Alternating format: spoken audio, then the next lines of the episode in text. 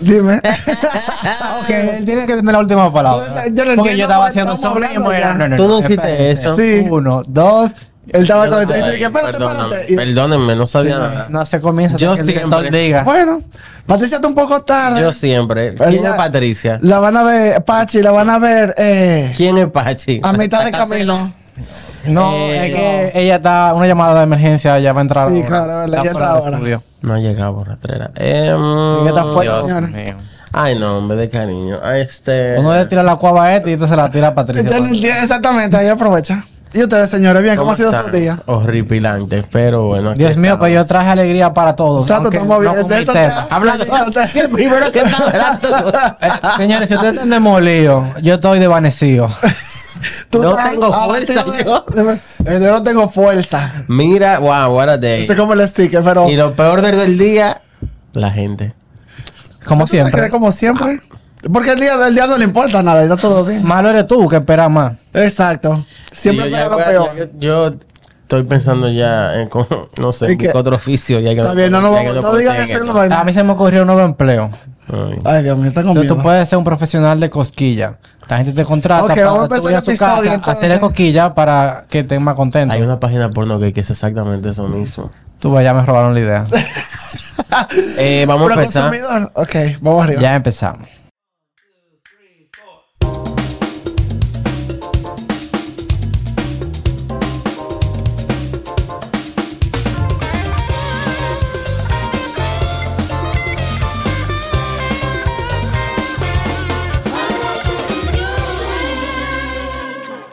Hola Nelson, empieza. Hola otra vez. ¿Qué te está pasando? Oh. Es para que te pongan los créditos, para que salga tu días, cara ahí. buenas tardes, Tu buenas no- noches. Tu nombre para que salga ahí bonito, claro. Aquí. Pa, bueno. pa, pa. Bueno, hoy yo quiero, no va a hablar hoy? hoy yo quiero aprovechar esta oportunidad para hablarle de un tema un poco triste, trágico. Ah, bueno. Pero muy importante. Y creo que es un tema que me gustaría que se comparta mucho para personas que puedan utilizar esta información para mejorar su salud, o sea, tanto física como mental. Hoy vengo con la historia de los Carpenters, más específicamente de Karen Carpenter. Ay, Dios mío. Que- Se va a llorar. Bueno, mío. Tremenda estrella de la música Una estrella. que murió de manera muy, lamentable, sí. Muy, muy lamentable. Eh, que empezar un poco con la historia de la banda. La, Karen y su hermano Richard formaron una banda que llamaron The Carpenters, que era su apellido. Ellos que nacieron en, en Connecticut se mudaron a California a la edad de 10 años, creo. Eh, entonces, estando allá, su hermano, quien ya se había declarado como un prodigio para en el piano, En la música. desde los seis años que había estado, tomando clases de música, eh, había sido, como tú sabes, la estrella de la familia. ¿Cuánto Eh, era la familia? ¿Era ellos dos, papá y mamá? Sí, ellos dos solamente. Ah. Eh, entonces los padres, tú sabes, lo, lo- eh, aparte de que era el, el hijo primogénito, Sí, claro. y tenía entonces ya este- adelante, había ese desarrollado este talento. lo trataban, tú sabes, como el niño mimado, el especial. Sí, claro. Y Karen, Y Karen estaba lamentablemente había quedado como, eh, como el psychic. Ah, ya, sí. No más de ahí, porque no, La cistonta, la no pobre hacía otra atrás. cosa. Había tratado de tomar clases de flauta, pero no le interesaba, le ¿De aburrió. flauta? Imagínate, ¿Es qué año es esto? ¿En los 1910? Era como que querían que, que fracasara. No, fue como que, mira, mija, cárate de ahí de eso. sí, es como- es un instrumento... Flauta. Hoy en día, hoy en día, debe haber gente que estudia flauta. Bueno, Incluso, Nelson, pero no es lo mismo una flauta, una flauta clásica Sí. al pururururiru que te dan en el colegio. pero ay, yo, era duro. la flauta, la, flauta, piruliro- la flauta dulce. A lo mejor era la, flauta, la flauta clásica que yo estaba estudiando. Ah, la ratata. No creo, porque si la tenían como afuera. Eh, yo salí con una tipa que tocaba el oboe, que es más raro todavía. Y yo, mierda. Mierda, para tener unos pulmones. No sé, sí. Entonces- Eso, eso me hace... No responde. No, déjala ahí.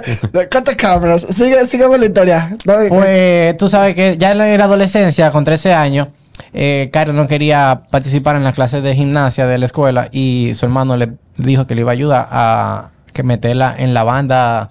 Estos drums bands que tienen los, los high schools en Estados Unidos. Un drumline. un Eh, drumline. un drumline. Como la película. Es un march band, ¿verdad? Sí. Sí, el March Band. El más- Entonces, eh, pudo conseguir el No, el espacio. drumline del March Band. El Marshman. Perfecto. El Marching. Llegamos, llegamos ahí, llegamos eventualmente. Ahí ella habló con un tipo que estaba enamorado de ella, tú sabes, que, que y ella le propuso que y la acompañaría como al, al baile de promoción. El prom, ah, Ajá, el prom, sí, él le, enseñ- le prestaba la batería porque el tipo tocaba la batería A full. en el drumline. Y, y ahí ella comenzó a aprender como la primera habilidad, de las primeras técnicas de cómo... Ah, ok. Y ahí los papás le Marcar empezaron el a paso. Que tú sabes que es verdad, ¿no? Y ese, hicieron caso. ese es uno de los temas que, que vamos a estar viendo durante la vida de ella. Que siempre, ya, ya la posición que había co- cogido Richard, su hermano, de ser el mimado, el hermano. preferido, fue, se, se mantuvo durante toda su vida. Ah, ok. O sea que ella nunca, siempre, no salió de esa bloqueo mental, de que ella siempre estaba atrás de él. Sí, y, y- y no se sabe si es simplemente ella que cogió como que eh, se quedó con ese trauma o simple o que la familia mantuvo Sí. la misma postura y el mismo, tú sabes, trato con ellos durante el resto de su vida. Entonces, ya ella aprendiendo a tocar batería, eh, decide primero armar una banda con unos amigos del colegio, pero no llegó a ningún lado porque a una de las participantes no la dejaban ir a tocar de noche. No le daban permiso. Ya No permiso, la inmediatamente Claro. cuando tuvieron que cancelar su primera presentación. Y ahí entonces formaron el grupo de Richard Carpenter Trio. Ok. Que como su hermano ya era tan buen músico, estaba haciendo composiciones y tocaba muy bien jazz. Entonces armaron esa banda con ella en, en la batería y un amigo de ellos en, en el bajo. Ok.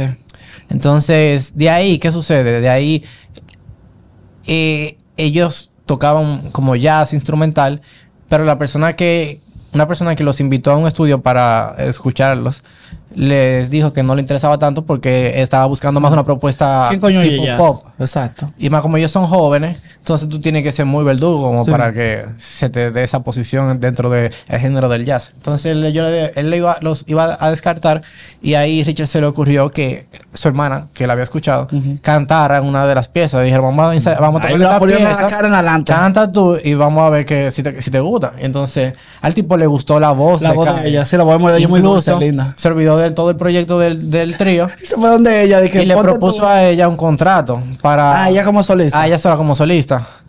Ah, pero bien la Karen. Eat it moment. Ay, pero ¿qué pasa? Karen siempre tuvo... Atrás de su hermano. Atrás de su hermano y siempre lo admiró mucho. O sea, Ah, el amor de ella por su hermano era incondicional. Ah, ella dijo que Y ella- somos los dos, ninguno. Tú me firmas, pero mi hermano tiene que participar en todo el proyecto. Ok. Eh, y el hermano realmente no era como que le iban a, a regalar una posición porque era bueno. Sí, claro. De ahí entonces comenzaron los procesos de grabación, ensayos, a ver qué salía. Eh, se llegó a grabar un álbum con- de ella como solista que se imprimieron unas 500 copias, pero no se vendió. Entonces, Está en Spotify o algo en algún lado eso. no, este no está en ningún lugar. Eh, el, el álbum realmente no llegó a ningún lado. ningún lado, sí, obviamente. Y quien lo había firmado era un, vamos a decir, un manager de bajo presupuesto. Ah, ok, con ya. un estudio en el garaje de Va a su casa. así en su casa. De que grabas ahí, tranquila, tú estás firmado aquí. Que no duró mucho tampoco porque él no iba a seguir con un proyecto que no tenía salida y al Sí. final de cuentas decidió como El sin cancelar. cuarto, de que voy a meter aquí para Yo no, que- señores, ya yo no voy a Yo llego no, hasta aquí no puedo más, entonces vamos, yo voy a soltar esto. Si ustedes pueden venir y usar el estudio todo el tiempo que quieran, eh, mientras te- yo esté aquí. Y ellos lo hicieron así, siguieron yendo, hasta que consiguieron entonces eh, un espacio para presentar una su propuesta, ya como hermanos, como The Carpenters, a AM Records, que les gustó mucho, mm, principalmente por la voz de Karen. La voz de Karen se dice que es una de las voces más bellas y armoniosas de todos los tiempos. Súper dulce. Es una voz es. dulce, o sea, es, al oído cae muy bien. O sea, Sí, siempre. O sea, es un, es un género como que tú dirías, ah, no, esto es una música clásica. Esto Sí. es música de viejo, música de los padres, pero un- eh, la letra era muy buena. Y creo que la letra no la componían ellos, era, venían ya de otras De personas. otra gente. Pero eran letras muy, muy buenas, con buenas rimas y, y con buenos temas. Y, también si el, si el hermano tenía como ese, ese oído ya por la música de temprano, me imagino porque las composiciones de ellos son así también como dulce, apoya mucho como la voz de ella. Sí. Entonces se nota, se nota que es como bien pensado, aunque no lo escriban, es como que la, la grabación, la composición, Sí. como va, es como que fluye. Pero que el hermano realmente era muy talentoso y, Sí. él, y él lograba hacer composiciones que se adaptaban a, a la letra que ellos Al final tenían un buen dúo, o sea, los dos se complementaban, por decirlo así. Sí, ya entonces en el 70, creo que fue en el 71, lanzaron su primer álbum, que fue buenísimo, eh, tuvo éxito gradualmente, tú sabes, siendo el primer proyecto, y, y así comienza la su, su carrera. O sea, la carrera de ellos llegó, creo que a tener siete álbumes. Eh, te- en el tercero alcanzaron su pico con el álbum que se llama Carpenters, que es un álbum muy bueno, aunque todos los álbumes tienen buenas canciones. Eh, ellos llegaron a tener, creo que fueron nueve discos dorados, incluyendo algunos de Ay. algunos Ay. discos de Pausa. vivo. No, pausa, ¿no? Bienvenida. Llegó, llegó la que, la que faltaba.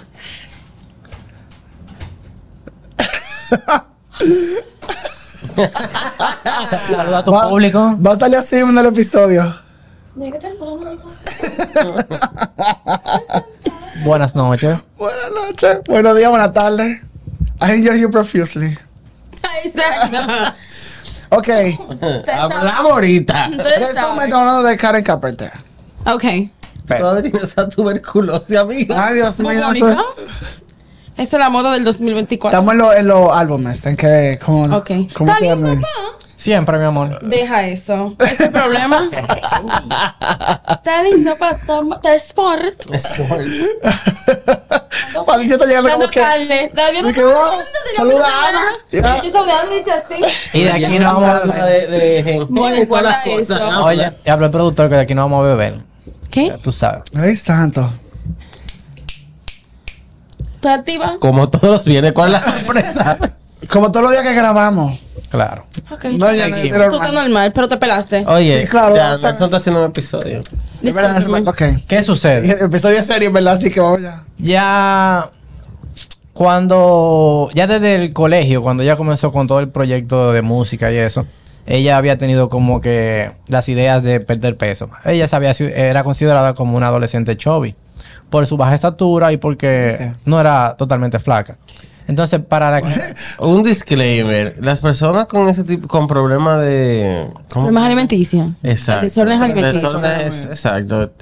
Si lo quieren ver acompañado del episodio mejor, si lo soportan solo, verlo solo, pero en verdad es muy delicado, verdad. Sí. el Piensen en episodio, ustedes y que estén saludables y cómodos. el episodio completo trata de esto y, y di- trataré de que sea lo más orientado a buscar ayuda y O sea, esto no es un episodio de. Para mí no va a ser un episodio de Chelcha. Eh, How the turntables. I know, right? Y yo vine con un par de chistecitos. ya, ya, ya. deja- déjalo para el Patreon, que no tiene nada que ver con el tema. ok. Vamos a tirar ese chiste ahorita con la reina. Ay, Dios mío. I can't wait. Pero que entonces ya tenía. Sentía ella, comenzó entonces a hacer dieta desde, desde que comenzó ya a participar eh, en la música. Comenzó a hacer dieta, eh, buscó un entrenador que primero. Eso fue antes de tener la vaina de, de los discos. O sea. Sí. la- ahí era- Ubíqueme en años, por favor. 71. Ok. Ah. Ellos eh, estaban en la adolescencia todavía. Ya Sí. 20 años. Ah, ok. Ah, ok. Y ellos acababan de firmar un, con un Tigre X y tenía que hicieron el primer disco y ellos como, como que 500 unidades, o sea, nada. Ok. Están en la cúspide, están, están arrancando, están arrancando. Eh, eh, fácil. En ese momento. Para que se, se puedan ubicar, que eh, lo que me sirvió a mí con todo el tema cronológico es que ella nació en el 50. Entonces, a partir de ahí, a cualquier fecha que dé, ustedes pueden ir ubicando. Ya, Ok, ya. ya. 20 o sea, años, 20 25 años, años. lo que no sabemos matemática. Vamos con la calculadora aquí abajo. Entonces, eh, ella buscó entrenador, no le funcionó, el entrenador la puso a ganar más peso, como creando como una un físico más de músculo, más, más Sí, musculoso. más musculoso. Eh, y él no lo que estaba buscando, ella estaba buscando un físico más de modelo de revista. Ajá. Entonces, eh, Que esto eh, era en el 70, ¿verdad? 60, ¿no? Ah, que era 70. Twiggy, 30, pues, que era. Twiggy, que era Twiggy, era vaina. Skinny. Sí. ¿sabes qué fue esa? Me fue, Mod, como que se lo fue esa palabra que yo encontré en internet. Yo no, nunca había Twiggy. escuchado eso. de Twiggy. Twiggy. Soy Ah, una sí. modelo. De, de Sí. finales de los 60, principios de los 70, Yes. antes de la era como disco. Twiggy que era is muy- the first supermodel. She's the first supermodel, Ella era eh, como big eyes, súper flaca, rubia, ojos azules. Y Linda. era Era la súper. Kate Moss de esa época. Exacto, Nada era más súper, que- súper chiquita, flaquita. With better cocaine, probably. Yeah. Oh, allegedly, allegedly. Allegedly. There's pictures. Hay video y fotos. There's- exacto. Pero no there's de pictures. Twiggy. Es lo que te digo. She doesn't look like a Señores, drug addict. pero entonces el Dale. punto es que, eh, ok, entiende Entonces, la hora que ella, la onda que ella quería. ¿Qué pasa? Que ella, ah, al ganar más peso, comenzó a veces más ancha en las fotos y en los videos de las grabaciones y las presentaciones que estaban haciendo. Ya esto como para el segundo disco. Ah, que ya estaba empezando el momento. serie ya. En esa época. Entonces ella soltó al entrenador. Esa cámara que te ponían esa. Ancho. Y, lo ella soltó al entrenador y en esa, en- tocando el tema con su hermano, hablando entre ensayos, el hermano incluso le dijo, le hizo un comentario un día de que sí, que realmente ella se veía un poco más Qué gordita. palomo. Esa- Entonces, eh, Y seguro estaba la mamá y también de que, ay, sí, mija, tú estás muy gorda. Deja este pan.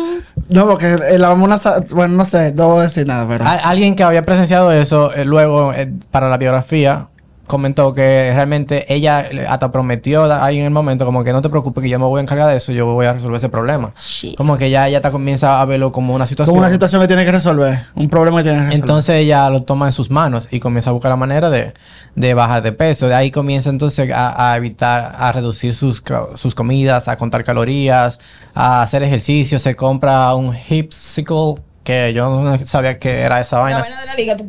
Sí, pero no, es como una bicicleta acostado. O sea, tú pones como la vaina en la cama, te acuestas y tiene unos pedales y tú comienzas. Es el ejercicio de los haraganes. I ya tú to. sabes. Bueno, eh, una- era una pieza que ella andaba con ella Eso para. suena tan 70 esa vaina. Yeah, it does. Ven a retro. Dije, Como- acuérdate ahí, empieza a pedalear. Si ¿Qué tú buscas la revista Cosmopolitan de esa época, las dietas para las mujeres era una aceituna y una copa de champán de almuerzo. O un martini Las he visto. de cena. Eso es real. Dos martinis de Go. cena. Eh, Eso es real. Girl. Damn. Fuente. Salud. Y mirando aquí, cenando. Pero entonces empezó a... eh, ok, empezó así de y ella estaba grabando todo. O sea, que en el proceso del disco yo estaba. en Sí, de varios, ya ellos estaban grabando, iban para Pero el yo segundo estaba ya, o disco, sea, tercer pero de disco. disco no, de, siempre de fama. De Siempre. fama, yo digo. Desde el primer disco ya ellos pegaron, lo único que no en la misma escala que ellos iban a alcanzar Sí, por eventualmente. eso estaban ya en el segundo. O sea, que ya estaban Como cogiendo momentum. Estaban de gira, que sé yo Sí. qué. Ok. Estaban reaching, era. No, porque en gira tú sabes que lo que tú haces es tocar Es que desde el, y primer, desde el primer disco fue, se pegó, porque el primer disco se llamó Ticket to Ride, que era con, por un sencillo que yo había lanzado, que era cover de The Beatles, Ok. que tiene una, que tiene una canción con el mismo nombre. No. Ok. Dije, ok. Entonces, eh, ¿Qué pasa? Ella comienza a perder mucho peso a un punto de que llega a, a las 120 libras. Oh, shit. Entonces, en otra conversación con su hermano, él, él le dice como que tú te ves súper bien. Me, o sea, me- eh, qué bueno. Qué azaroso. Te ves súper bien, eh, estoy muy feliz, o sea, que, que- que- que lo que tú has logrado, que sigues un buen por tu esfuerzo. Y ella le dice, y, y voy a seguir, voy a llegar hasta las 105. Y ahí es como que él se, se queda como que, espérate, como pensando, no sé si llega a hablarle o algo, como que se queda pensando, él comenta para la biografía que él pensó como que podría ser un problema lo que se... Lo que Ah. Porque ella ya estaba como que tratando es- la situación con cierto entusiasmo. Oye, lo que Ah, pasa. de- hasta un punto que ya no era saludable. Yo no creo, o sea, el problema no es que el hermano es un azaroso, el problema es que, lame- pero ajá, el problema es que lamentablemente esos eran los estándares de la época. Sí, también. Entonces él no, no creo que lo haya hecho pensando en como que sí, mátate desgraciada, y como que, bueno, sí, tú, tú- tú- estas mujeres se ven así, tú te quieres ver así, bueno, pues te veo Pero bien. famoso te veo bien. Te exacto. veo bien, si eso es lo que tú quieres, Ok, y ese es el estándar que hay. Pero en 120 es un peso, vamos a decir, que todavía tú estás en salud.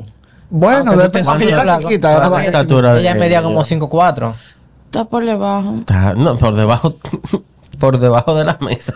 No, mi amor, por debajo está lo que sea. Sí, porque ella debería estar en 300. Sí, ella estaba bien con 120. Ella tenía que estar en 100 Se manejaba, se manejaba, o sea, se manejaba. Estaba, podía estar saludable todavía.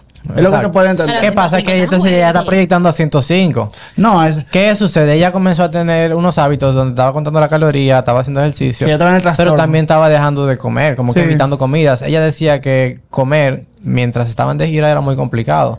Porque tú no quieres comer justo antes de, de una presentación, porque tú no vas a cantar con el estómago lleno.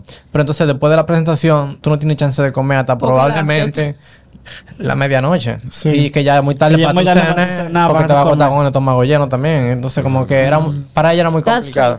Bueno, pero también esas son excusas que ella ponía por su mismo trastorno. 100%. Sí, eh, las excusas mentales que una persona con trastorno alimenticio hace. O sea, tú siempre buscas la excusa como 105, igual no iba a ser suficiente. Es como que Yeah, 105, nunca. 100, 95. Es como que es el punto, pero es un trastorno, nunca es suficiente. Claro, O o sea, la sea- excusa que se pone cualquiera. Hoy en día es difícil para el que están en la calle haciendo diligencia, que, tiene todo el- que no tiene dónde comer, como una comida de casa. Entonces, pero con Mal mal de com- casa, cualquier comida, porque comida es una necesidad. Exacto, mal comer es mejor que no comer. Exactamente. Como tú tienes que buscar la manera de ingerir algo. Tu Sí. cuerpo Lo necesita. lo necesita, si no lo- los ácidos te van a comer el estómago.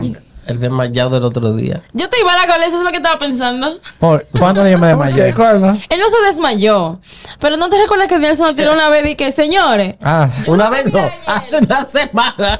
Sí, porque yo no lo voy a tirar al medio. Sí, pero- yo yo voy a vez para que la gente crea como que se Exacto. bulla. Nelson nos dio un día y dije, señores, pero yo no tengo, yo tengo más de 24 horas que no como. Y nosotros, loco, ¿qué? Sí, porque mira, ayer yo no cené, pero yo tampoco comí. Y yo no recuerdo que me desayuné. no Ustedes están sacando la vaina. señores, estamos hablando de este tema. Ustedes no vayan ustedes a estar dándole idea No, venga tú con a las personas que- necesitan No. ayuda. No. Ya hablo de eso, nadie, nadie a nadie. Eso vamos, el que está hablando del tema eres tú. No, y Nelson dijo, y tengo una maldita hambre. Así que por eso fue que... Estaba malo del hambre. Sí, por eso es. Estaba delirando casi. No, No pero lo digo en relación. Era un relajo, pero en verdad, en relación a lo mismo que él acaba de decir. Es mejor comerse un disparate a no comerse nada. ¿Oíste? Sí, 100%. Sí, porque ah, yo le echo su bocha ese día. That's what we're trying to say. Exacto. Entonces, ahí vamos. Lo que tú quieras. Que algo, bueno. algo que se comentaba en la biografía era que ella tenía el hábito de jugar con la comida cuando estaba con otras personas para aparentar de que estaba comiendo. Eso es muy típico. Ah, se sí. ponía a darle vuelta a la comida, moverla en el plato y eso. Y también, te cuento. y también acostumbraba mucho a brindar su comida a los demás. Ah, ya Como, ay, eso sí está bueno, pruébalo para que tú veas, está buenísimo. Esto te, te va a encantar. Y comenzaba dura. a darle de su comida a todo el mundo. Y te voy a decir que el plato estaba ya vacío. que no le quedaba Que no nada. Hasta un punto que su mamá se llegó a dar cuenta y comenzaba a hacer lo mismo eh, al revés, como que, ay, sí, esto está buenísimo también, pues Pruébalo pruébalo tú. pruébalo. Y ella dije, eh, eh, eh. Ay, no, yo estoy muy llena ya, estoy llena. Yeah, it sucks, eh, quiero llorar. Ahí- Yeah, ahora sí, que quiero aprovechar para hablar un poco sobre la mamá, porque la mamá aparentemente, Suena muy fuerte la doña. sí, la mamá era como psicorrígida, o sea, se comentaba de que la casa siempre tenía Era que estar súper dominicana, la limpia. mamá, porque sinceramente. No, para nada. Girl. La, la mamá era, era su- era psicorrida, tenía la casa tenía que estar siempre limpia, hasta un punto tal que si ella tenía visita y ella veía, veía que los, las ventanas de los vecinos estaban sucias, ella iba y le limpiaba la ventana porque era como que no, todo tiene que verse perfecto, todo tiene que ser así. Y ella proyectaba muchas de sus cosas En la hija. en la hija. Por otro digo si era dominicana, porque eso, eso. Pero óyeme. mientras ella se proyectaba... Mother is it Sobre- you. Yeah. Mientras ella se proyectaba en la hija, siempre al hijo entonces lo mantenía siempre en un pedestal. Como Claro. que el hijo No, era porque el hijo, claro, con- de- perfecto, sin problema. tan, de, tan cliché de libro, así. sí, sí, Sí, pero el- Y el hijo con el culo limpiecito todos los días, de todo lo que se lo lambía. Porque yo no puedo. Porque Y ella, y la mamá cuando ella era seguro que. basado en los estereotipos de, Sexism. la- de las generaciones anteriores. Sí, y es una historia de la típica generación. No, yo solo digo, es, textbook. Y la historia, y la historia se repite siempre, o sea, de una forma u otra, como que siempre, el control. Y yo que me imagino es que el hermano estaba de que acostado en su cama, aprendiendo guitarra y, Y vaina. Y a la cara, la pobre, la sé. tenían fregando, lavando, y no podía comer ni un pan. Le decían, mira, Eso engorda. engorda. No creo, porque la, la mamá era ama de casa, ¿verdad? Y de todo carajito, ya a los 20 años, 21 años, estaban haciendo Ah, estaban facturando ya. suficiente dinero para comprarle la casa, una casa grande a los papás. Ah. Comenzaron a facturar y, todo eso eran como que ellos eran una familia también como un núcleo unido. Unido. Aunque Pero peor disfuncional. Sí, claro, porque entonces cada vez que la veía era como que tú tienes cuarto, pero te va a comer eso. Entonces, eh, hay un tema Es que difícil. en, en la biografía de eh, oficial se comenta de que muchos de los traumas de la de Karen vienen de la mamá y de la relación que tuvieron. Shocker. como ella siempre tuvo como bajo la sombra del hermano Sí. ante los sentimientos de los padres. Pero Sí, en la película que le hicieron para la cadena CBS se muestra a la mamá como todo lo contrario, como una Ah, madre claro. atenta, una madre preocupada. Apoyándola a ella y que era ella que salió de eso de la nada. Y que era ella que tenía un capricho y como una... Y arrancó por ahí ella de Claro, loca. Ajá. Entonces, lue- vamos a ver, luego, eh, ah, el hermano había estaba teniendo problemas también de adicción con los Quaaludes, que la mamá fue que se las ¿Se daba, porque ella los tomaba wow. y él tenía O sea, problemas. los Quaaludes son horse tranquilizers. Exacto, yo te voy a decir que infórmeme, porque yo, mi, mi nivel de. Esa fue una droga muy popular en los 70.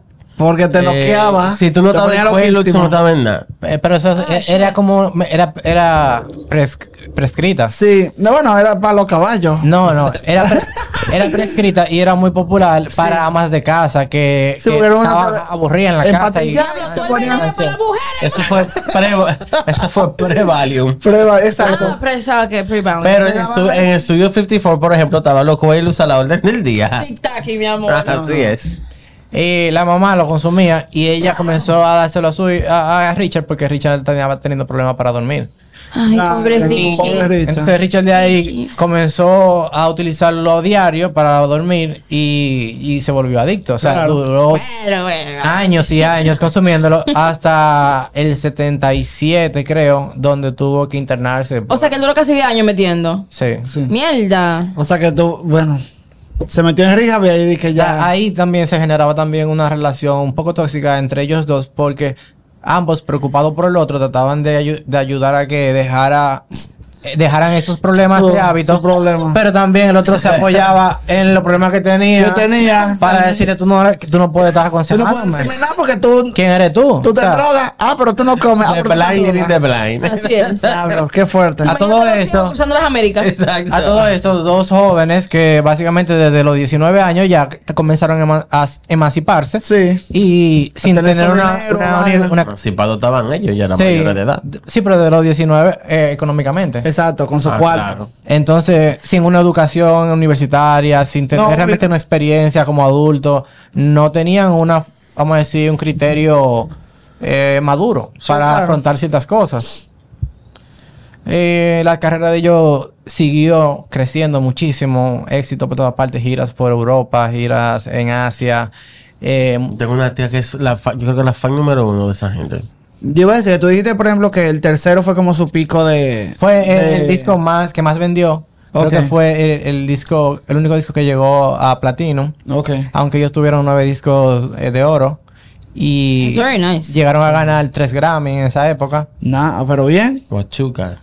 Eh, Exacto, los conciertos de ellos no eran conciertos masivos como lo que se estaban ya dando en la época por, por los Beatles o ese tipo de bandas. Ellos eran como Jaime. Porque ellos, Ok, ok. ellos daban conciertos más formales, como de gala, sentados en Teatro, mesa, vaina, teatro y ok, cosas así. Eso no llama al jorgorio, yo entiendo. No. Eso no llama al jorgorio. Y comenzaron a viajar el mundo, a conocer personas. Richard llegó a conocer quien luego sería su esposa, pero duraron años como simplemente como novios. Ella no tenía pareja y decía que no iba a tener pareja porque Claro, mientras estuvieran de gira todo el tiempo, ella no quería tener, comenzar a, a- no quería tener una relación. Ay, qué pena. Pero eso era para que nadie se diera cuenta de, pero era de su trastorno. ella decía que ella lo, lo- lo haría después cuando ya su carrera Sí, tema- Sí, cuando ya bajara. Está- estamos hablando ya de 75, 76. Ella estaba Tenían saliendo. varios años ya. Estaban saliendo. Ella estaba saliendo. Llegó a salir con varios artistas de renombre como Steve Martin, Tony Danza. eh, Uy. Sí. Yo supe de ella por ese danzas que, que, subieron una foto hace un tiempo de que pareja que tú nunca supiste y era eh, Ka- Ka- Karen Carpenter con, con Steve Martin. Obviamente, jovencito los dos. Y yo dije, mira, Steve Martin, ya tú sabes. Esa tipa era un fucking icono. ¿Qué pasa? Que ya para esa época ya, ya estaba en, los, cien- en las 100 libras. Y eh, durante las Se le notaba en la- se le notaba mucho que te- estaba pasando algo. Los bracitos, una cosa. Los mismos fans eh, que iban a los conciertos eh, Estaban preocupados. Estaban preocupados, preguntaban qué es lo que pasa, está enferma, tiene cáncer, qué, qué es lo que está sucediendo. Al mismo manager le preguntaban, o sea, todo esto, y ellos trataban de evitar la conversación, evitar el tema. Sin embargo, detrás de cámara, fuera de las presentaciones, ellos todo el mundo o sea, estaban conscientes de que había un problema de anorexia, aunque para ese entonces no se conocía mucho el término No. de anorexia, y, y, la y trataban de ayudarle a que coma, o sea, como trataban de siempre decirle, come esto, ven, eh, vamos, a, esto, vaina. vamos a ir a comer a tal sitio. Sí. Y ella siempre tratando de ser 20 veces después ya ve los rebalarse de todo eso. Ujú. Ella todavía no, no, ella no vomitaba, ella simplemente evitaba las Evitaba como anorexia. anorexia. Anoréxica, no bulímica. Ok. Y uno de los métodos que ella tenía en ese entonces era las la- los laxantes. Ella tomaba Ah, mucho, laxante. laxa- Ok.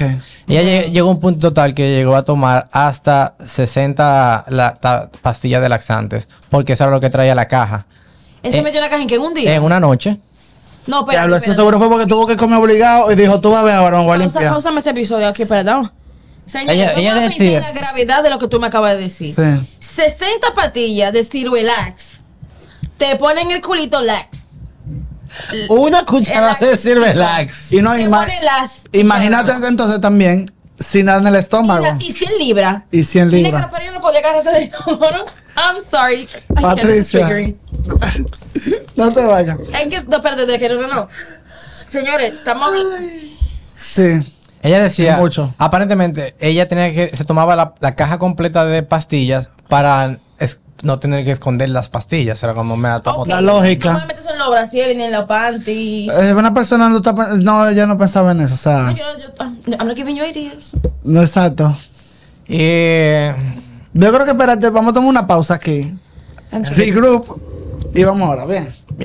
Eh, entonces, Volvemos. ya tú sabes, para el, para el 75, el tema de la salud de Karen eh, era algo que no se podía evitar. Todo, to- todo el mundo hablaba del tema, desde los fans hasta el equipo de producción, las mismas familias. Aunque en la biografía salen comentarios como que el- la familia trataba de esconder el tema y bajo la idea de que eso era un tema familiar y que se iba a resolver dentro de Dentro la de mi familia. Que no era algo No lo veo mal. Pero, para no, que la pero no lo resolvieron, es el problema. que, para, que no era un tema que, en, en el que el equipo de trabajo se debía in- eh, intrometer.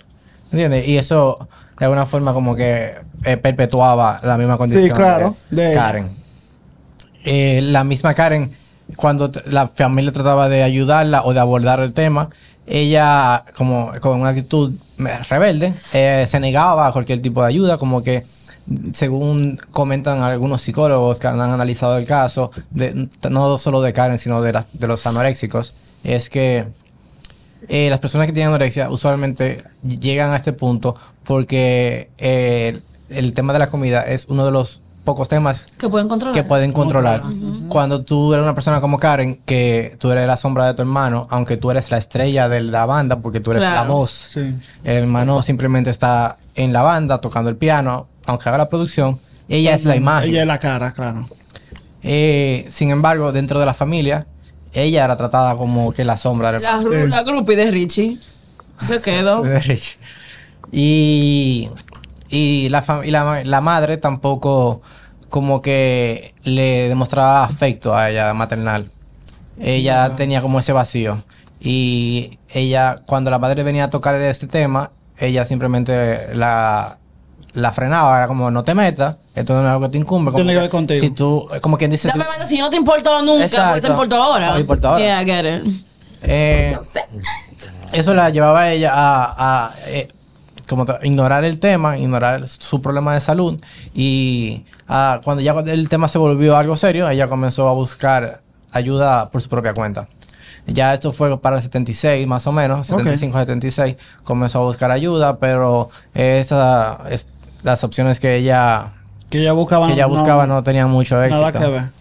Porque al final de cuentas ella no quería ser ayudada. Sí. Ella quería que la vieran haciendo el bulto de que ella estaba haciendo Sí. buscando la ayuda. No, no era para hacer el trabajo. Exactamente. Ella llegó a un punto donde ella estaba sufriendo de deshidratación, agotamiento. claro. Muy normal. Poco tenía ella. 60 laxantes. Sí. Y Exhausted.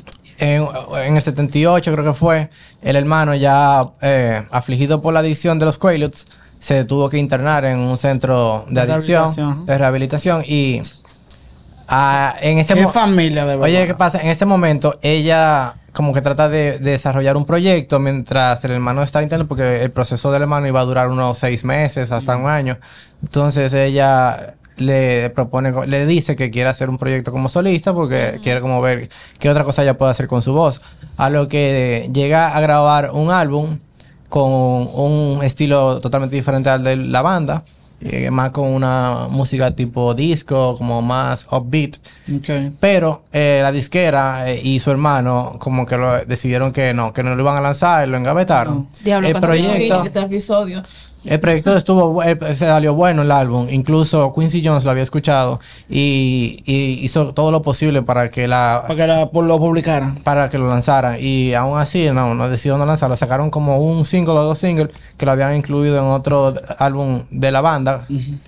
Pero Eso también se nota que la relación entre ellos de hermanos, el, el hermano era como que, no diciendo, o sea, mi percepción, eh, que no es que le tenía odio ni vaina, pero tampoco él la, quería mucho. boys? Pero no le daba exactamente, como que no le, tampoco era como que, ok, tú eres mi hermana, te apoyo, y vaina, pero Con un leash. los dos. Es como con un leash. Tú tienes que estar ahí, calma. debajo de mí. Es lo que yo digo, yo soy el hermano mayor. Vamos a decir que yo soy el hermano mayor. Y yo soy el que sé. Yo soy el que sé. No te pongas. Y no, desde el principio de que acuérdate que a quien le ofrecieron el contrato, a quien le, ofrecieron el contrato primero fue a ella sola y fue ella que dijo, di que Sí, no, estaba tiene que estar resentido ahí. seguro también Se- por eso. Suena, suena que él estaba un poco resentido por eso mismo, porque deja que ella saque su disco y solo ya los dos tienen fama, entonces, cada quien tiene su cuarto, que ella saque un disco de disco, un disco de disco, bueno, eh, no hay ningún problema. Yo amo lo conveniente que es el mundo como para los hombres. Como, como, como la gente siempre, los hombres salen con la suya en ese tipo de situaciones. Girl, literalmente. ¿Cómo tú te sales? O sea. Y no, y lo peor es y que ella... hemos avanzado vi que mucho. Y Eh, todavía Toda- pero en esta época ya todo es muy diferente. Estamos No, hablando estamos- pues, obviamente. 70, donde realmente el machismo estaba en su buena. Popping, claro, ahí era que estaba activo. No era como que ella te tuvo que al final, o sea, tú eres la mujer, ahora. pero yo soy el hermano, estamos en la misma banda. no, ¿Y por qué él dijo que no? menos, No lo no sacaron. nada. Entonces ya esto se, se nota que él mismo tenía la preferencia. Era como que, bueno, si él dice que no puedo, pues ya no va para atrás. O sea, cuando de- cualquier persona ahora me puede decir, ¿a qué me importa a mí? Publica mi vaina y agárrate de ahí. Pero tú sabes que la disquera Marcos. tiene la última palabra, pero la disquera decide qué va y qué no va. Sí, claro. Pero lo malo de todo esto fue que al final de cuentas hasta le, le cobraron todos los costos de grabación de ese álbum. Ella tuvo que O sea, que ella gastó todo su cuarto también. ella tuvo que pagar como 250 mil dólares en esa época. En esa época. mano. Por esas sesiones de grabación y de Yo me llevo mi disco y lo doy Que todos los días en mi casa. Lo vendo en, la- en los semáforos. Lovely Semilla. Es un placer. No, pero que tuvo que pagárselo a la disquera, a su misma disquera. claro, porque fue yo que lo, el se lo dinero. descontaron Claro, de, Que son préstamos. De- sí, se lo descontaron de los pagos futuros de los próximos de los proyectos. próximos proyectos de, de ellos. Que sigue la Qué historia, pero sigue la historia para no irme en esa. Claro, ya en el 80, eh, Karen conoce a Tom Burris, que fue su pareja amorosa durante unos meses hasta que decidieron casarse. Ya eh, cuando la fecha se del de la boda se estaba acercando, Burris le había confesado a Karen que, que él se había hecho una vasectomía y que no podía tener hijos. Y ya Ah, para esa claro. fecha, Karen había hablado con sus amigas, había dicho que estaba como que deseosa de tener, de tener una familia. muchacho. Bueno, no creo que iba a quedar embarazada. No, porque si el cuerpo con esa, esa No. malnutrición no iba a forma, pero en su cabeza ya quería. En su que- cabeza. No, o sea, y a lo mejor quería- servía hasta de motivación. Pero, como, bueno, quiero tener un niño, me quiero Pero mejorar. imagi- que ya con el problema psicológico que ella tenía, imagínate también entonces que su un pareja bebé ahí. amorosa, Sí. no su pareja amorosa ahora que, que tiene, se había hecho una vasectomía y que no podía Que tener no- hijos. no vamos o sea, ahora tiene más trauma que con Sí, que como que, ah, bueno, ni eso también, sí, como que se lo quitaron también. Es como constipada emocionalmente. Sí. Y no solo eso, es algo más que ella no puede controlar. Se me imagino que también en su trastorno, ahí fue ella dijo, que bueno, pues déjame yo seguir en lo mío. ¿Por qué ella no puede ¿Por qué controlar no eso? puede controlar? No, porque ya él, ya él, ya se la hizo, ¿qué va a hacer ella? Eh, además de que el Tom Burris se había, había llegado a su vida con una falsa imagen como de éxito. Era, era supuestamente agente como de real estate, como business manager y vaina así. But he wasn't. Pero realmente el tipo de lo que tenía era deudas, no tenía dinero. Ya. Eh, entonces, como, co- ellos, como pareja, él comenzaba a pedirle ayuda financiera a ella. Ella, claro. Ella le- se la daba, eh, lo- lo- o sea, pidiéndole préstamo de 30 mil y hasta 50 mil dólares. Mierda, mano. pídeme mil dólares. Pídeme mil dólares por lo menos los 30 mil. Pero cuando nah, ella se lo da. cuando surgió el tema de la vasectomía, eh, Dólares en el 80. Karen llegó a pensar en cancelar la boda porque ella se sentía traicionada. Pero, oye, Ah, que porque eso lo dijo él después de que se casaron. justo antes de casarse, como un mes antes. No, pero ella con los el- cojones. Con el vestido comprado. Chayo. Con todo, con todo organizado. Todo ya con los ready, todo pagos, ready. Mamá. Las invitaciones enviadas, la- ya con los tickets aéreos comprados. Comprado, todo el mundo ya, las flores compradas, Oye, todo lo, oye lo, lo, lo grave del asunto. Las pistolas. Señores, enfóquense. Oye, lo grave del asunto. Cuando ella estaba tocando el tema con la familia, porque ella estaba diciendo como que yo voy a cancelar todo esto. Claro, yo quiero digo, tigre. cásate. La mamá le dijo, mire mi hermana, Usted ya todo está va. pago. Ya toda la familia compró su ticket aéreo, vienen para acá. Ya la revista Magazine va- dijo que iba a enviar un comensal. ajá. comensal. La revista, Ma- la revista Magazine. Ah, la, no, la revista People. Ah, pues, People Magazine. People You know, Magazine. la revista revista. Sí. No, porque he remember que él está en otro lado de... Porque él es pájaro, he's a baby kid también. Know yet. Ok, People Magazine que va a llevar uno, unos fotógrafos Claro, le vendieron los una derechos. Le vendieron la exclusiva. Claro. Y se pagó unos cuartos seguro. ahí. Dinero, mi amor. Le dieron invitación a People. Tú sabes que eh, usted va a caminar. va a casar obligado. Usted se va a parar en ese altar y se va a This is giving casar. so Kardashian vibes. O sea, I'm Usted- sorry. usted- Ojalá tenga un primo. Usted Ojalá prepara tenga su cama y usted se va a acostar en ella. Le dijo su mamá. Claro, pero qué azarosa, qué madre. made your Qué bed madre. Ya tú sabes lo que la tipa está pasando con esa Claro, mamá. con eso, sí. Realmente, como que, no como que tampoco yo hubiera seguido porque ella diga eso. Como, Eh, yo, ok, ¿Y mami. quién te preguntó? Pues no, cancelarlo todo, gracias. Yo, pero casaste tú entonces. Señores, ustedes están aquí ahora. Sí, en hindsight es bueno verlo así, Ustedes pero- son hombres, not the same. A todo esto, el tipo también resultó ser como un poco violento, tú sabes, Ay, impaciente. maricón. Y comenzó a como... Y, You guys. y había demostrado también como que eh, ah, eh, señales de abuso y maltrato. Porque como que él se burlaba de ella por su peso. Como que incluso llegaba a empujarla No sabía frente- dónde darle. a empujarla frente a la gente. Dije, mira, como tú no puedes ni estar parada y vaina. O sea, ¿Y que qué hijo tú vas a tener con ese cuerpo así lleno de... que- con ese que, el cuerpo esquelético? O sea que la, la Se niña la estaba si está acabando gorda, ya. La joden. Si está rebajando, que lo haga rápido. Si está flaca. No, re- también si ese, al final, si era abusivo, abrazo a esa señora. si era abusivo, él sabía dónde darle. Ah, él sabía, le daba por el pelado. Era literalmente. Ah, el, tu Es como, problema es como dice el lápiz. Oye, que te voy a dar. Como quiero hermano si estoy gordo o antes petiseco. Sí, Per. es verdad. Literalmente. Pero nada, estaba No casado y ¿qué pasó entonces? Entonces Señor, se casaron. lápiz, La, en esto te va a la hacer. boda nada más duró, el matrimonio nada más duró un año.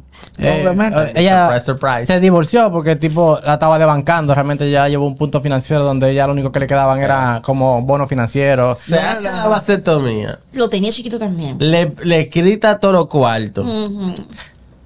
Que el otro le da golpe. Es un tipo sin afecto natural. A todo se burla de ella. Cuando ella cuando ella se le pide el divorcio, entonces ahí ella como que coge, coge fuerza. coge fuerza y esperanza. Se empodera. Y Muy dice, bien. yo voy a buscar ayuda. Y la hija de eh, eh, ah, Pat Boone, un cantante, le, que había pasado por un problema de anorexia, le, le recomendó un doctor que, la, que le ayudó a ella A sanarse, a salir de ahí. Y ella no, como que no hizo caso y buscó su buscó otra persona que había escrito un libro que hablaba mucho sobre el tema, como que él era Se empezó a especialista eh, educar sobre el tema. y se mudó para Nueva York para, para hacer un tratamiento con él. Entonces, este proceso eh, duró como seis meses, casi un año, yo creo. Y realmente el proceso como que no tuvo, no, no, el proceso no tuvo éxito. El proceso, o sea, durante todo el periodo que ella tuvo tratándose con él, se estaba demostrando de que no estaba dando resultados porque ella no estaba aumentando de peso. eh, y no estaba como que tampoco parando con ciertos hábitos que la mantenían eh, En un peso de 80 libras, era que estaba ya, en 85 libras. Pero yo ni cuando nací tenía 80 libras, Lo que loco. pasa es que ta- lo que yo leí, Ah, usaban, usa, eh, 79. lo estaba yo leyendo de la historia, usan eh, stones como, como medida de, de peso. Pero yo no estoy acostumbrado a eso, incluso nunca lo había visto. Stones, eh, Yo ca- tampoco. Cada stone es 14 libras y eh, ella no llegaba ni a 6 stones, que 6 stones son 60, 84 libras era que ella estaba. Eso era lo que estaba pesando. En la mano. Lo Primero que, Es que que, le que toca. medida Ella no- ni más extraña. Ella no llegaba a Buena 84 libras. Entonces, Eso, eso mudó en Nueva York, que todavía no, Oye, no oye. funcionaba el, el, el- oye, ¿qué pasó? Y ahora a principios de los 70, al final de los 70, No, en el Así 80 la ahí de también. Hollywood. igual, Times Square era de, de- o sea, perdición en No, porque cada ella fue a Nueva York para el tratamiento. Pablo, pero no te vas a creer tú que se trancó el año entero con el doctor. No, pues ella, ella vivía sola. Ella iba a sesiones de una hora Sí. con el doctor. Claro, y después para Times Square a darlo todo. Bueno, ¿Pero qué? Porque yo lo que tenía Ah, era no señor, comer. esa huelía que ella se daba después Pablo, pero no, lo quita o sea, nadie. En cuanto a es otros hábitos que eh, Nelson acaba de decir que no dejó. Sabrá Dios, la jeva de seguro fumaba. Eh, Sabrá O Dios. bebía mucho. Bebía, no comía, raspando a lo loco. O sea, ¿no? Ya para esa época, ella aparte de... No, Lo digo en general porque en esa época, Nueva York, perdón, era, bueno, todavía es una ratonera, pero en esa época más. Big time. No, súmale a, a su problema que ya para esa época, aparte de los laxantes, ella también estaba tomando muchas pastillas para la tiroides, aunque ella no tenía problema de, de tiroides. No, bueno, Porque I mean, con el objetivo de acelerar su metabolismo para que la comida se pudiera de- digerir, Digerir mucho más más- rápido, más rápido. Que no le daba tiempo al cuerpo de absorber los nutrientes. O sea, ella estaba ya Ella estaba del otro lado. del full. otro lado. Y El, tra- estaba, el trastorno la estaba Pero- consumiendo ya. la familia era como que no mostraba apoyo, estaba renuente a que ella hiciera ese proceso con esa persona, como que eso era algo que se tenía que manejar a discreción, porque ella eran unas personas, ¿saben? muy famosas y que eso Una figura pública, que- ¿qué va a afectar decir la gente? imagen de la, de la banda y de ellos como familia. Entonces ellos estaban como que mm, en negación. Ah, en una de las sesiones con el doctor, el doctor invitó a la familia para que viajara a Nueva York para que participaran con ella en una sesión más de terapia familiar. Y, y en, uno, en un punto de, de esa sesión, él como que le dijo a todos como que, que una de, de sus teorías era que a ella le faltaba ese tipo de afecto familiar, que la que se pudieran decir te amo, que pudieran demostrar. Cuánto le importaba ¿Qué la, dijo la la salud de Que ella. ella estuviera bien. Y el hermano, que siempre estuvo al lado de ella, como que dijo, "Oh, pero es que yo la amo, claramente, o sea, eso no cabe duda. Y ellos siempre estuvieron muy unidos Sí. y realmente no tenían mucho problema entre ellos. Incluso ellos vivieron juntos. Después que ellos comenzaron a, a- a te- a hacer éxito, ellos Sí, eso para los, dos- los dos hermanos. los dos allá, una casa para, y, y ellos se llevaban bien. Pero cuando le tocó el turno a la mamá de demostrar su afecto, Ay. la mamá le que él, el doctor le dijo, ¿y tú, Agnes, tienes algo que decir? No. Y ella dijo, yo, a mí, por favor no me llames por Agnes, tú me puedes llamar por señora Carpenter. Tú sabes que yo vengo de otro, de un lugar donde tenemos otras tradiciones y tararán, tararán, tararán, y se fue por ahí. Como que ya, y eso nunca también dijo nada. Yo soy así, yo no va a cambiar, tú sabes quién yo soy. No, como que Y ya se fue para tangente de que el tipo dijo Agnes como de una manera, como que informalmente, informalmente, y es como, y, Como y- que y mi el respeto, y mi respeto. y evitando totalmente el objetivo de, de, Del- de del- la terapia ejercicio, y el ejercicio que estaban haciendo. Y al Qué final de cuentas, ellos se fueron y ella nunca dijo nada. Pues, Y ellos se quedaron hablando de eso, o sea, tanto Karen como el doctor y una amiga que estaba con ella acompañándola durante el proceso, se quedaron hablando de eso, como que Bueno, ella nunca dijo que me amaba, que si yo que o sea, no pudo decirlo. Ella ti- tiene Y, como y conociendo un el expediente, la mamá seguro se fue diciendo, esta muchacha no sepa que está en el She's este doctor y vaina, que si yo qué, porque mira, yo no sé, y me dijo Agnes, llena de odio. A todo esto, eh, ellos estaban tratando de que ella eh, se saliera de ese programa porque no estaba dando resultados. Ella ya tenía varios meses ahí y estaba igualita, no había aumentado nada de peso. Entonces ya luego ya entró como que un estado crítico donde tuvieron que internarla, eh, tuvieron que entubarla. eh, mientras la intubación le llegaron, comida. le llegaron a pinchar uno de los pulmones, lo que hizo todo el proceso mucho más largo. Ah, qué estúpidos. Pero eso le ayudó porque entonces tuvo más tiempo interna con un tubo y dándole comida por el tubo, lo que le, Claro. le ayudó a aumentar como unas 15 libras en, en poco tiempo, como en dos semanas, algo así. Good, Ella comenzó a sentirse mejor y eso, pero también su cuerpo ya estaba afligido. Sí. Tanto su Estaba corazón, short and down ya. Los riñones, hormonal- me imagino. hormonalmente, estaba todo como que... Ella estaba que dormía hasta 12 horas. She was Sí. exhausted. No, los lo órganos short and down ya, que el cuerpo tenía que se- recuperarse, pero porque el cuerpo no entiende y dormía ya pila. Y a todo esto, después que ella salió de ahí, ella volvió a Nueva York para como tratar de concluir su terapia con el doctor. Y durante todo ese proceso, la familia nunca llamó a Karen a ver cómo estaba, nunca llamó al doctor a ver cómo iba todo el proceso. Para el seguimiento ni nada. Nada, o sea, como Yo que en California dice ya. que esa es la, la única paciente que él ha tenido que la familia Se, se entendió. nunca llamó. Nunca, nunca nada. Incluso cuando ella estuvo interna, a ella internaron un mes de, sep- de septiembre del 81 y el hermano no fue a visitarla hasta el 25 de octubre. Ya había pasado más de un mes. Mierda, pero. Y cuando ya sale de ahí, ella realmente estaba con nueva energía, había ganado eh, más peso, estaba como en 95 o 100 libras. Y, y comenzó como a hablar ya sobre como los proyectos, vamos a retomar las giras, vamos a, entrar al estudio, vamos a grabar. eh, pasa Thanksgiving, pasa Navidad, todo va bien, comienza como que a estar mucho más activa, a participar, a retomar de nuevo su agenda, eh, está en comunicación con sus amigos, eh, sabe todo, todo eso, incluso en el 82 para esa después de ahí, estábamos hablando de eso ahorita, ella llegó, la invitaron incluso a cantar en una fiesta de como un after party de los Grammys, que fue los Grammy número 25. Saben que allá hicieron una fiesta por todo lo alto del 25 aniversario. Ella cantó ahí y todo el invi- todos los que estaban presentes estaban en para del aspecto físico que ella tenía. Ella estaba de cricajá. Sí. O sea, la cara tú la veías, era como una mujer enferma, como loca, como Demacrada. Una mujer enferma. Me imagino que no tenía los los buches, se notaba. tenía buches, nada más tenía los huesos aquí. huesos, Óvulo no tenía aquí, ok. Bárbaro. Pero- Me imagino la clavícula así. Eh, pero aún así ella demostraba mucha energía y como que activa y vamos a hacer esto y tenemos y tengo esto en mente y vamos a comenzar a grabar. Con su cabeza ella decía, yo tengo 100 libras ya, estoy nítida, pero no es que ella estaba bien.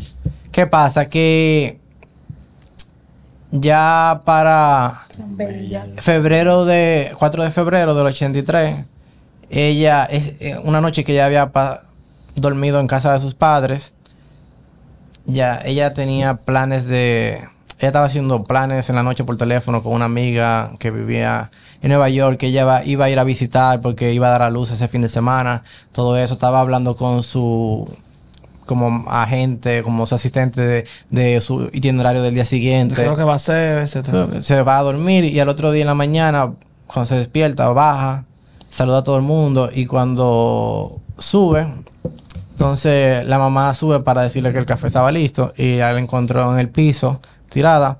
Eh, parecía muerta, pero todavía no, eh, no había muerto, y ten- pero la- el ritmo cardíaco estaba muy, muy bajito. bajito. Estaba aparentemente, cuando lo- los paramédicos llegaron, eh, ellos dicen que ella tenía un ritmo cardíaco como de 10 latidos por segundo, que es súper bajo, porque lo normal es como en la mañana como 35, 40, y ya durante el día eh, prácticamente 60, yo creo, Por segundo o por minuto. por minuto.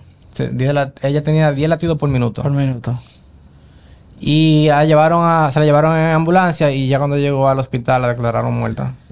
Mierda. que luego surgió también el tema eh, por la ¿cómo le dicen el análisis? La autopsia. La autopsia de que aparentemente ella estaba también ella había estado tomando medicamento un medicamento que era para inducir el vómito. Entonces Ya estaba en bulimia. Ya estaba en bulimia, pero no como uno la conoce, que la de bulimia Sí, en que- cualquier lugar. sí, que tira para adelante, no. Ella Sí, sino porque- a través de un medicamento que era específicamente para eso. Que aparte de que producía el vómito, inducía el vómito, eh, Te quitaba el apetito. te, te, te, te disolvía como los músculos, lo que también deterioraba más el cuerpo. Ok. Entonces te debilitaba más. What type of meds are this? Like, what is this? O sea, todo, todo el fanbase, tú sabes, quedó devastado con la noticia. Eh, Ahí lo mamá seguro la primera que la lloró, esa zarosa. Siempre son los primeros en llorar, ¿no? Jesus. What? eh, no, I'm sorry, yo soy muy peri, pero seguí la historia. la banda de The Carpenters llegó hasta ahí, no, no, si, no continuó, claro, no ella era la cantante. Claro. Ah, Él no sacó she más was nada después de. El álbum que ella había hecho lo lanzaron en el 97, que fue como 20 años después. O sea, no pude creerlo eso. Le titularon Karen Carpenter, Sí, eh, ya. así mismo como ella se llamaba, y, Ok, it. y hasta ahí fue que llegó la vida sí, de ella. O sea, una de, la- de las voces más prominentes de, de- Sí, de la época. historia de la, mu- de la industria de la música. Sí. Eh, con una voz de verdad mm, hermosa, bella, canciones buenísimas y con una carrera que parecía que todavía le quedaba mucho por dar. Pila. O sea, artistas de mucho peso como John Lennon, como Elton John, eh, otros cantantes yo llegué a ver que habían hablado públicamente, habían dicho públicamente que, que The Carpenters era uno de, las, Sí. de los proyectos musicales que todo el mundo más admiraba porque realmente no se parecía nada más, aunque no era lo que ellos hacían, ellos reconocían que la producción detrás de ese proyecto y la creatividad eh, era muy muy alta. Sí. Era una banda de verdad. Stevie Nicks hablaba mucho de ella y, y Johnny Mitchell también ha, ha hablado de ella. Pero incluso Kim, que tal vez, o sea, tal vez no tiene nada que ver con esto, pero Kim Gordon, que es una de las, eh, creo que es la bajista de Sonic Youth, que es una banda punk, Sí. dice que Karen Carpenter es fue una de su, de, su influencia, influencia. más grande. Incluso ella le llegó a hacer un cover en uno de sus álbumes, que su, la música no tiene, su música no se parecen en nada, porque la gente son distorsión, experimental, punk, Sí. pero ella le hizo un cover de una canción que se llama Superstar, que así fue que yo llegué a conocer de Carpenters, porque eh, me gustaba mucho esa canción de Sonic Youth. Eh, ella le hizo el cover y quedó mortal. Y quedó buenísimo. Y después fue que entonces yo escuché esa canción de Carpenters y comencé a escuchar la música de ellos. Ella dice que fue una de sus influencias más grandes. Sí. Pégate del micrófono, amor. Así. Tenemos comentarios en lo que hizo, la- dijo la mamá cuando ella murió. No, Y- así no, nada, porque yo me dijo que, yo- que no puedo. No, le pregunto a él si él, él Ah, se dijo algo. Sí. ¿Qué de la familia exacto la biografía después de la muerte de.? No, de tú ella? sabes que ya después de ahí. dije. Que No te digo ahorita. Ellos, O sea, tie- pues, ellos tienen sus propios ellos tienen sus comentarios de cómo ellos quieren pintar toda la imagen de la historia de, de- de la familia. Pero hay, vamos a decir que hay una contradicción entre lo que todos ellos dicen y cómo ellos pintaron todo para la película que, que, Que fue, que fue lo que más se dio a conocer de, de la- como biografía de, sobre ella. Versus lo que salió en la biografía escrita del, del escritor oficial para que, que fue contratado para esto, que se apoyó también en los comentarios de amigos y personas allegadas a todo el proyecto durante toda la carrera, que decían que habían otro tipo de situaciones familiares que generaban cierto trauma para ella. Ella tenía Fuck. 30 y algo. cuando- 33 años. 33. Bueno, Nelson, gracias. Qué lindo episodio. Qué mal todo. Antes de, antes de- para tener, cerrar con esos temas de los trastornos alimenticios, quiero que, que Zach, si oíste el episodio, que entienda que es un trastorno, una enfermedad mental, busca ayuda en lo que, si tú, o sea, de todo, de anorexia hasta binge eating, porque también son muchas las, Los atracones. los, son, exacto, los trastornos son muchos. Mucha gente se enfoca aquí en, en está flaco, ese flaco, está delgado. No está delgado, o sea, también hay mucha gente que coge es el control. El control que tú tengas con la alimentación y tu cuerpo. That's true. Entonces, simplemente de que se oye tu historia y entiende la moraleja de la historia, que al final el cuerpo te pasa factura, eh, para que entienda que busquen ayuda y que Yo le vean que no es solo comer, sino es estar saludable. Sea como sea que tú lo veas. Amén. Entonces, eh, quería decirlo porque no quiero que se vea como que relajamos y eso, sino como que se No, entienda que, que estamos conscientes de lo que es. Y ahora sí lo podemos cerrar el episodio. Cierra tu episodio, Nelson. No, está mal si ahora decimos que darle like, suscribirse. No, porque es No, parte de porque- Ya la campanita. Dale campanita, Te dale like queremos. subscribe, deja los comentarios. Por si favor. te gusta este episodio. Y tenemos un Patreon, no se olviden. Make that money rain on a bitch. Ok, Sorry. ok, Megan. Bye. bye bye. Nos vemos.